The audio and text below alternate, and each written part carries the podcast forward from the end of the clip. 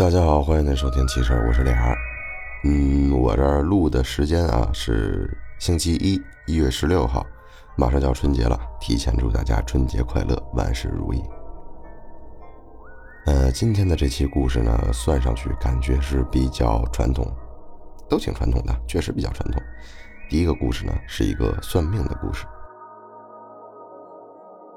一七年左右吧，这个听友和父亲去扁鹊庙算卦算命。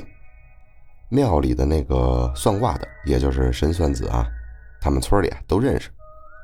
那个时候啊，听友的爸跟他关系不错，没事呢买东西都是喜欢带着他，所以呢，父亲就问他啊，你想吃什么呀？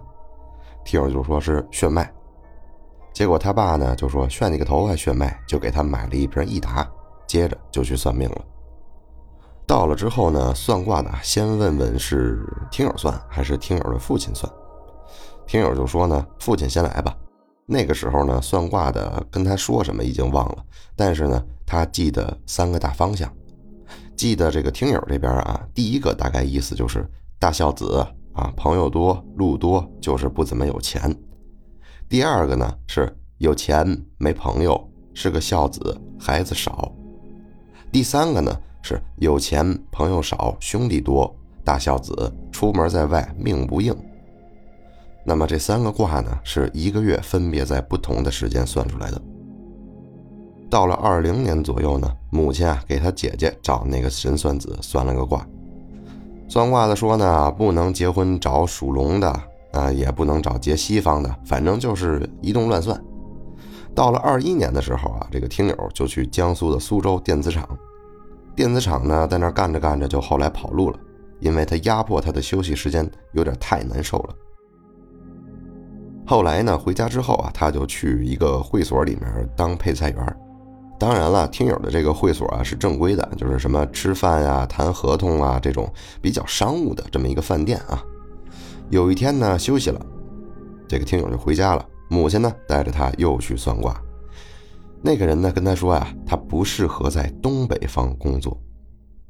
嗯，说白了就是不能去这个方向，不能去这个方向去发展工作。他本来呢不相信。后来就相信了，他是为什么呢？是从二一年七月啊干到十一月，那个老板呢没给他发十月和十一月的工资，工资呢呃确实也不高，但是两个月的工资他都不发。这个时候他就觉得哦，可能是确实不适合在东北边工作。到了二零二二年呢，听友去了广东惠州电子厂。啊，工资比较低，但是他就还是去了，但最后呢，里面啊，因为些许的矛盾，他最后还是干不下去了，跑路了。哎，反正就是不太适合去东北方去工作。这个听友到家的第一天晚上啊，去网吧上网了，去到凌晨的时候，熬不住就睡着了。他呢就做了一个梦，梦见呢听友自己啊还在床上躺着，在学校的寝室里，但是视角是从天上往下看的。也就是所谓的上帝视角，他在天上往下看吧，他就眨了一下眼啊，就突然变成了第一人称。他瞬间起身，在起身的瞬间，这牙掉了三颗，正正好好被他手上接到了这个牙。三颗牙接着了，他呢就看着手里这三颗牙，就开始玩儿。玩的时候还心不在焉，老是在想这三颗牙到底说明什么呢？到了七点了，他跟他的朋友打车回家，就问母亲：“呃，我在梦里啊掉了三颗牙是什么意思？”那母亲带着他就去问了问奇人异事。那么高人就说：“这一个月别出门，出去了后果自负，小的皮外伤，大的碎骨头。”他是这么说的啊。第二天呢，这听友出去了，还是下雨，他呢头铁非得出去，母亲呢拦着他不让他出去。午休的时间啊，他偷偷的跑出去了。没过俩小时，嘎巴脚就扭了。他呢就觉得，嗯，一会儿可能就好了，所以下午也就回家了。第三天呢，母亲就跟他说：“别出去找事儿去了，好好跟家待着吧。”结果呢，这听友就是头铁，又是下午，好巧不巧，他让车撞了，全身上下都没事儿，就是脚筋扭了，屁颠屁颠的，让人家送他回家，给了他一千。养伤一礼拜好了之后，他又觉得自己行了，又出去了。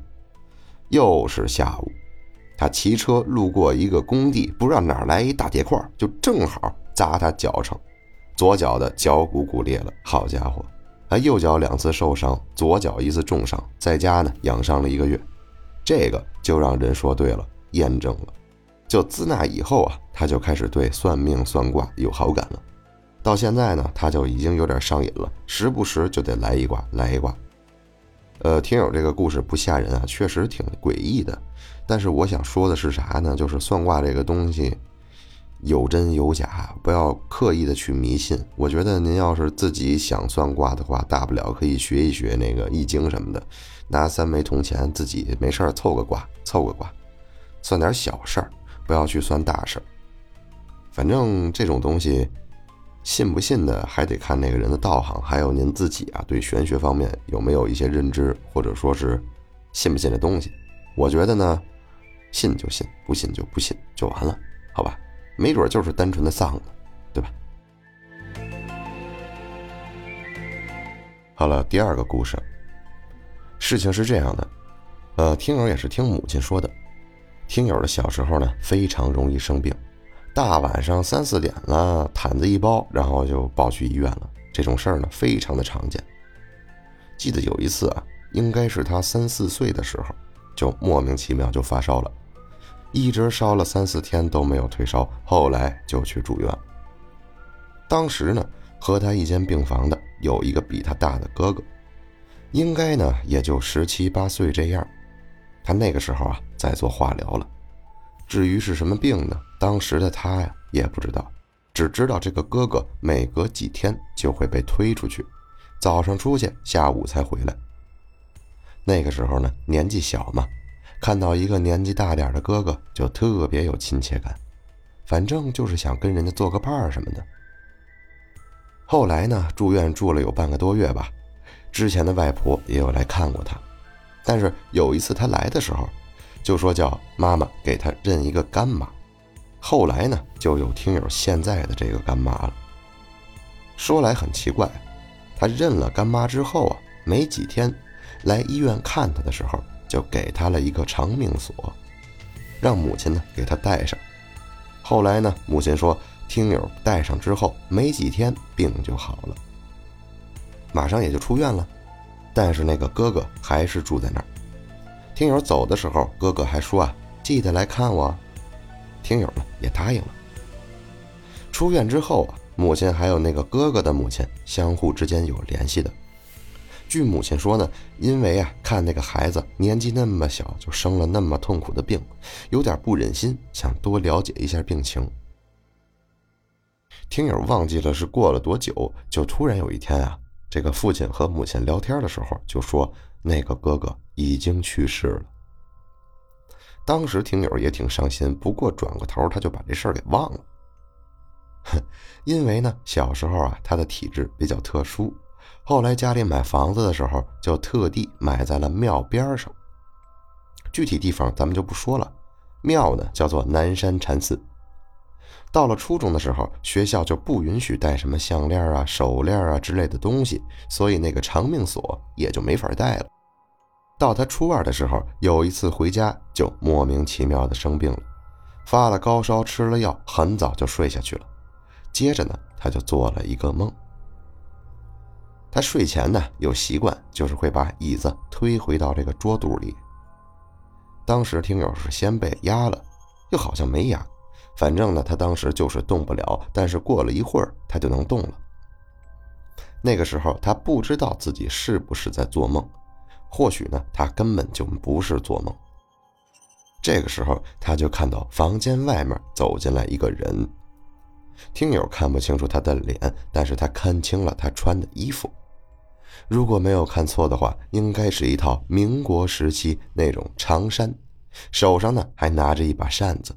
一开始呢，听友以为是父亲，但是父亲不可能穿这样的衣服，并且呢，看这个人的身段非常的清秀，很清瘦，光看他走路就可以看出来，他气质是真的很好，而且呢，年龄也不大，青少年这样的十七八岁。他走进来之后呢，就把这个椅子从桌肚里拿出来，然后呢，就在他对面坐下了。那个时候，听友已经傻了，心里想的是：“哇，您谁呀？嘛呀？”结果这个人呢，就拿着扇子跟他说：“放心，别害怕，你先睡吧，我保护你。”然后就一直叫着听友睡觉。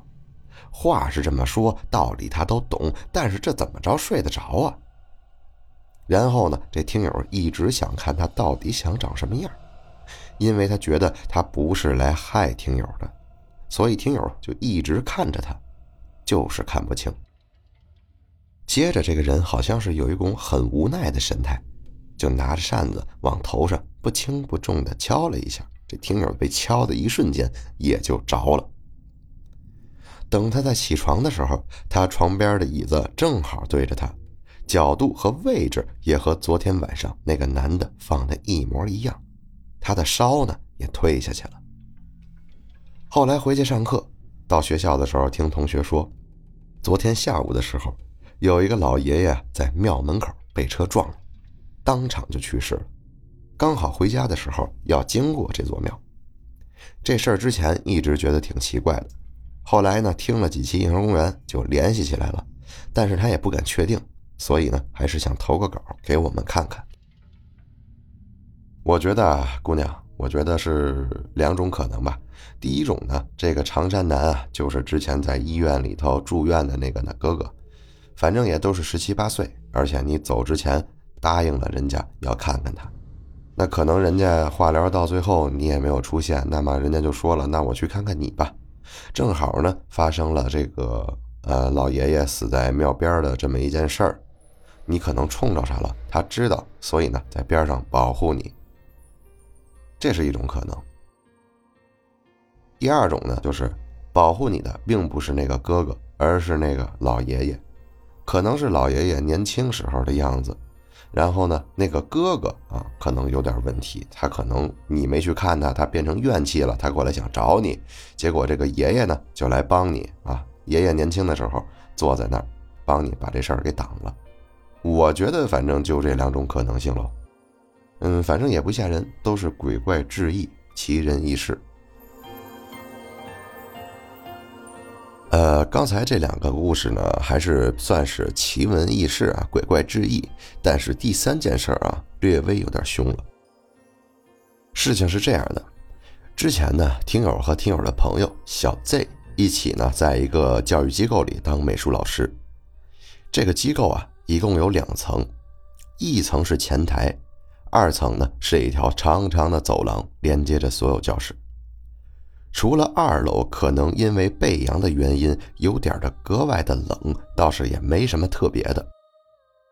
有一天傍晚啊，这个听友去买了晚饭，回到他的教室去吃饭。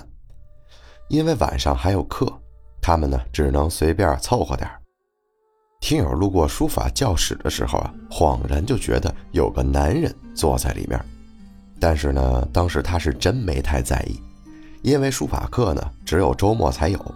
以为是他看错了，可是呢，大约几分钟之后啊，小 Z 冲过来和他说，他在书法教室里看到了东西，而且更离奇的是，他们看到的是一模一样的场景。在没开灯的书法教室里，第一排座位里最里面坐着一个穿着黑色面包服的男人，他背对着黑板，并且有着一头卷发。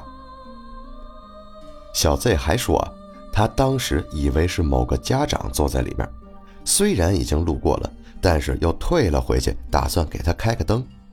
前后呢，就那么几秒的时间，可是再回去一看，这个房间里空空如也，哪儿还有人呢？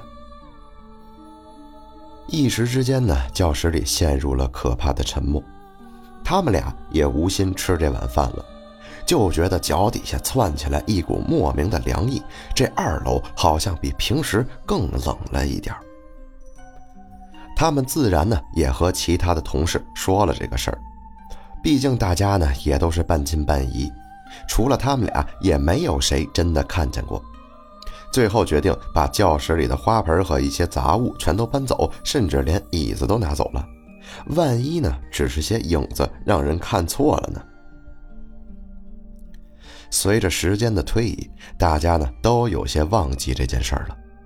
傍晚的时候，听友路过书法教室，不经意的瞥了那么一眼，他们搬走的第一排的凳子的那个男人，居然坐到了第二排。这次是面对着黑板，用一种诡异的姿势蜷缩在座位上。定睛一看，那个教室里却什么也没有。听友立刻感觉自己有点汗毛倒竖，只想逃离这儿。自那以后，有书法教室总是想关着门，或者是开着灯。不仅如此啊，以后呢，还有两个老师也看着过，着实被吓得不轻。校长呢，还语出惊人的说：“怪不得这个教室总是这么臭。”当然了，可能只是闹着玩儿。可是现在想想，真的是因为有老鼠才臭的吗？到最后呢，听友和小 Z 啊，从那儿跳槽辞职了。那个教室是不是真的存在点什么，他们也不知道。可是事儿并没有结束。辞职之后呢，他和朋友就在家里放松了一个月，没去上班。这一个月呢，按理说非常的放松、自在、快活，可是每天都过得特别煎熬。晚上呢，听友老是睡不着，总觉得床尾那边的衣架边上有个黑影站在那儿，哪怕他闭上眼睛都害怕，不停想睁开眼看看是不是真的有人，总觉得他这个人离他越来越近，越来越近。最后有一天，他突然感觉这个影好像站到了他的床头柜边上。那段时间呢，他都感觉自己不人不鬼的，甚至白天都疑神疑鬼，憔悴的不行，打算去看心理医生了。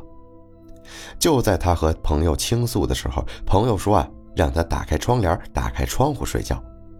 听友试了一下，确实会好一点。其实呢，一开始啊，他并没有把这两个事儿联系到一起，但是现在回想起来，好像确实有那么一点诡异。听友现在呢，不知道他是不是还在房间里，也不知道为什么缠着他，他直到现在也不敢拉窗帘睡觉，买了一个朱砂手串，戴着不敢摘。